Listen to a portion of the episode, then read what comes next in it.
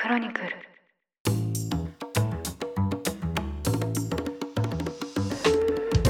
おはようございます。2024年3月4日月曜日ニュースコネクトあなたと経済をつなぐ5分間パーソナリティの竹村由紀子です。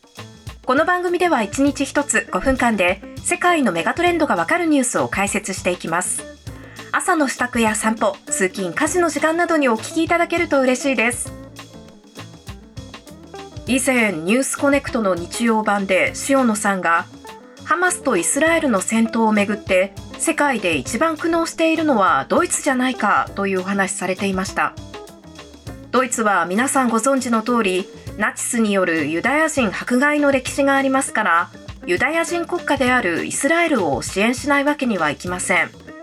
しかしかといってガザで爆撃によって多くの民間人が殺害されている状況を考えますと支援によって戦闘が長引いては欲しくない。こうしたジレンマの中でドイツの悩みは深いという内容でした。このお話を聞いて私もいや本当にその通りだなと思いました。そしてドイツはイスラエルへの支援だけではなくウクライナへの支援でも難しい立場に立たされています。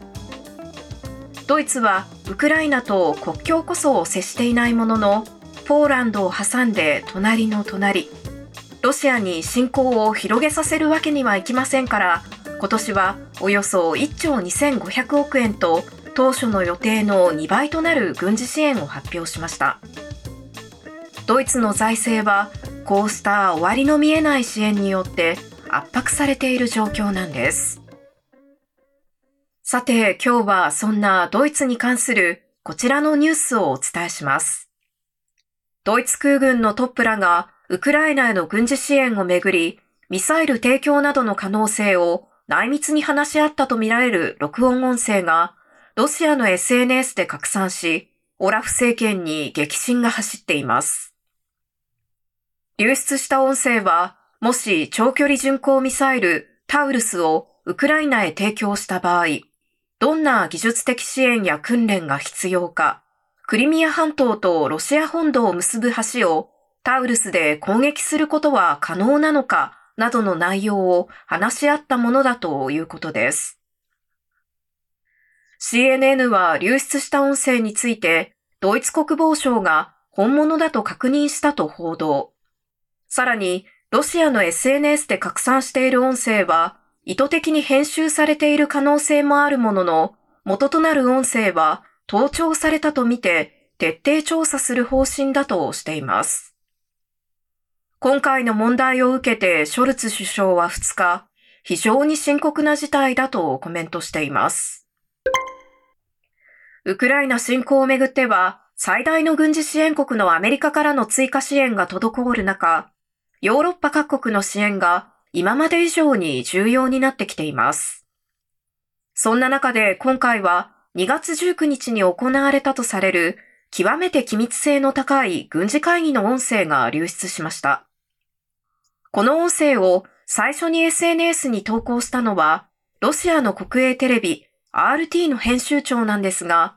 誰がどのように盗聴し、RT に持ち込んだかはまだ分かっていません。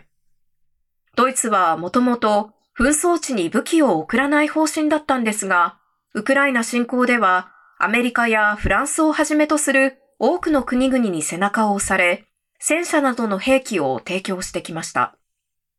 ただ、ウクライナが供与を希望している長距離巡航ミサイルタウルスに関しては、ウクライナで発射すれば、モスクワも射程圏内として狙えることから、ロシアを過剰に刺激する恐れがあると、慎重な姿勢を貫いています。一方、ウクライナにとって、今の芳しくない戦況を抜け出すために、喉から手が出るほど欲しいのがミサイルです。ニューヨークタイムズは先月9日、ウクライナの防空能力について、アメリカ政府関係者は、ミサイルの補給など、欧米からの新たな支援がなければ、来月までしか持たないと見ていると報じました。さらに、専門家の分析によりますと、支援がなければ、ウクライナは3月中にも局地的な攻撃を受け、夏にはロシアからの攻撃に反撃することすらできなくなる恐れもあるということです。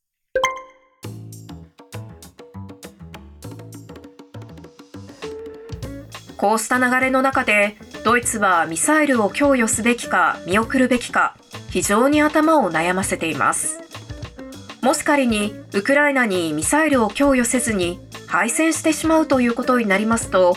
ウクライナから1000万人を超える大量の難民が流出し、立地的にウクライナの隣の隣に位置するドイツは大きな影響を受けることが予想されますし、